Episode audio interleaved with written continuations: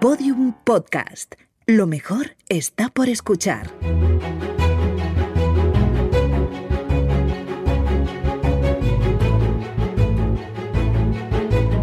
Historia de España para selectividad. Un podcast de Juan Jesús Pleguezuelos.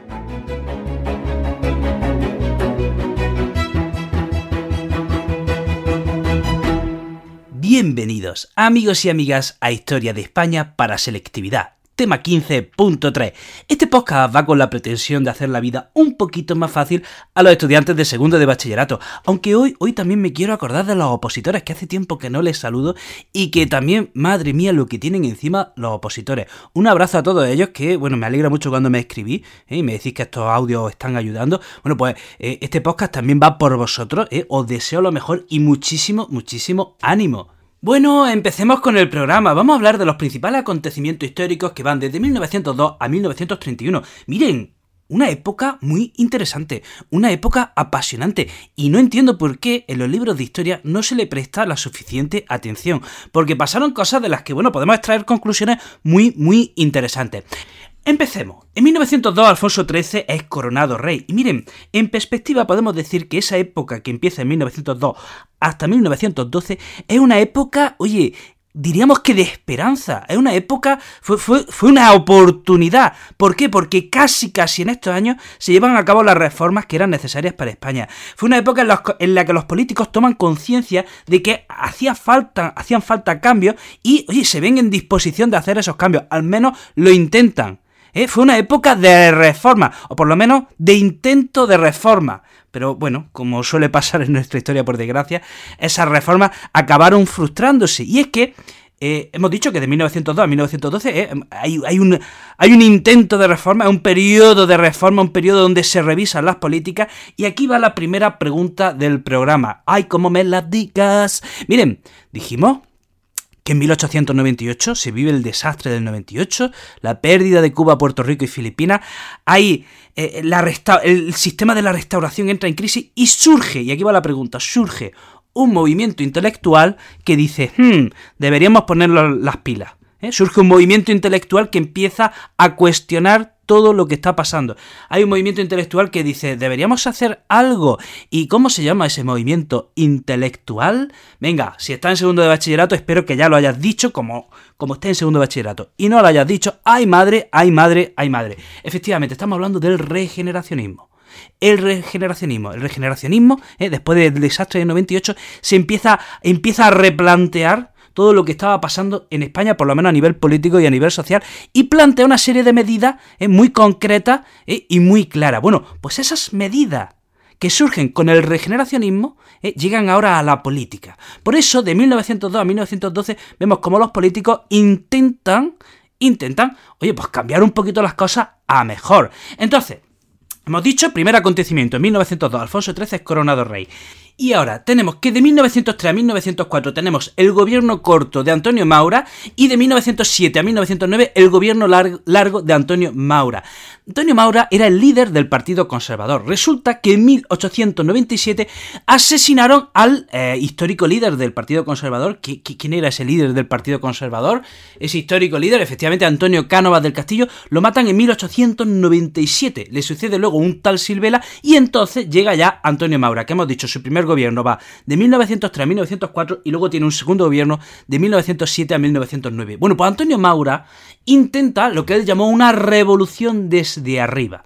Intenta reformar su partido, intenta reformar el país. Por ejemplo, ¿eh? aprobó una ley electoral que dificultaba el fraude. ¿De acuerdo? O sea, aquí vemos a un político que es consciente de que la democracia falla bastante, así que esa ley electoral iba con la idea eh, de, dificultar o impedir directamente el fraude electoral.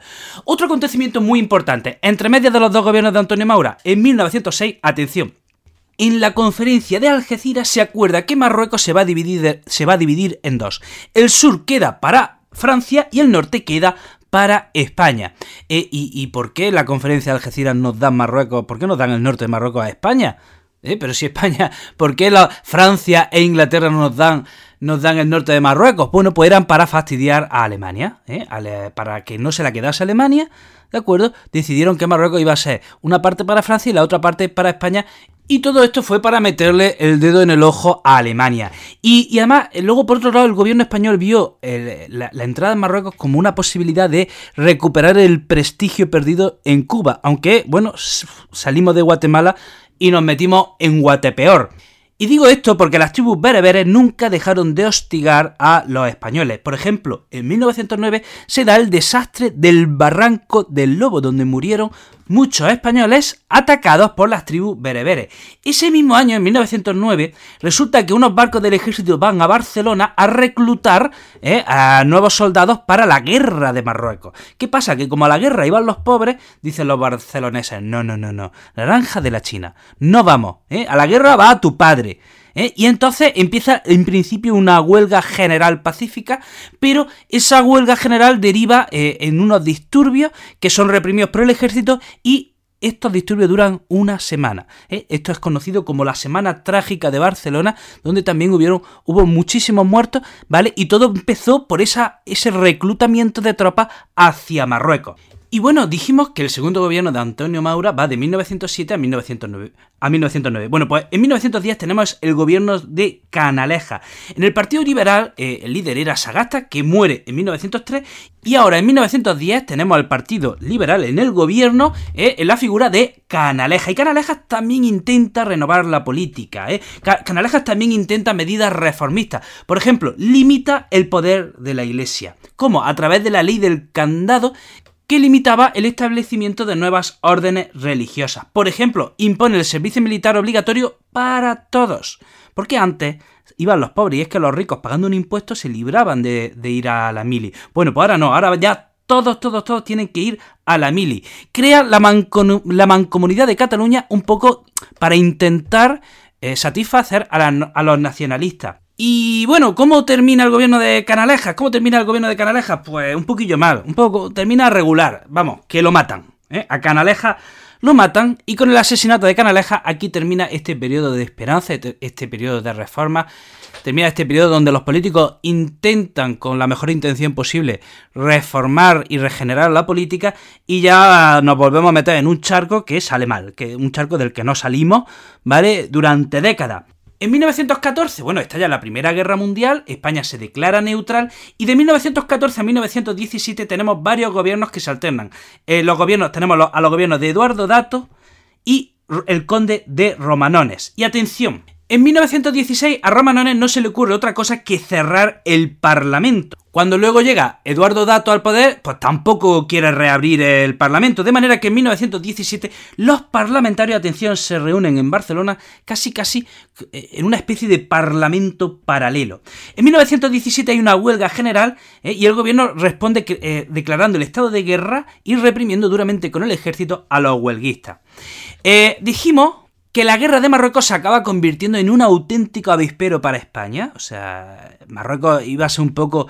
Eh, eh, donde se iba a recuperar el prestigio perdido en Cuba, bueno, pues no, no, no, se perdió todavía más prestigio porque todo, todo, todo estaba saliendo mal. Así que se crea un, un, cuerpo especial, un cuerpo militar especial para luchar en la guerra de Marruecos. En 1920 se crea entonces la Legión y en 1921, 1921, por una desastrosa decisión de los generales un, tanto incompetentes, se produce el desastre de anual donde murieron miles de españoles. 1921.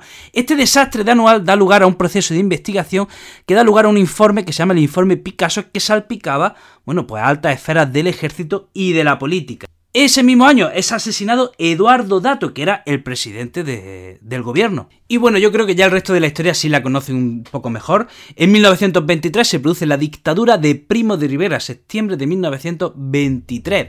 Eh, el Primo de Rivera establece dos gobiernos. De 1923 a 1925 tenemos lo que se llama el gobierno militar y de 1925 a 1929 tenemos lo que se llama el directorio civil. Y en 1925 se produce el gran éxito de la dictadura de Primo de Rivera con el desembarco barco de Alucema y terminando de una santa vez con la resistencia en Marruecos.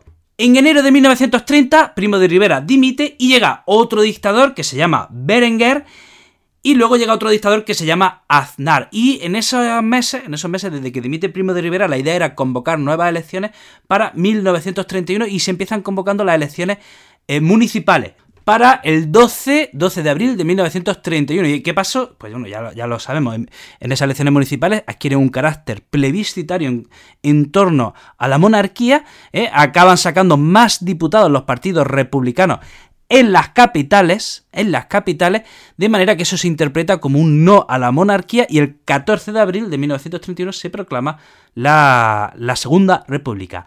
Bueno, hasta aquí el programa de hoy. Espero que te haya ayudado un poquito, un poquito con, el examen. Ojalá saques la mejor de las notas. Te recuerdo que tengo muchos proyectos relacionados con la educación. Puedes seguirme en todos ellos. Te voy a dejar eh, mis redes sociales en las notas del programa. Te mando un abrazo enorme, te deseo lo mejor y nos vemos en el próximo episodio. Todos los episodios y contenidos adicionales en podiumpodcast.com. También puedes escucharnos en nuestros canales de Spotify, iTunes, iBox y Google Podcast y en nuestras aplicaciones disponibles para iOS y Android.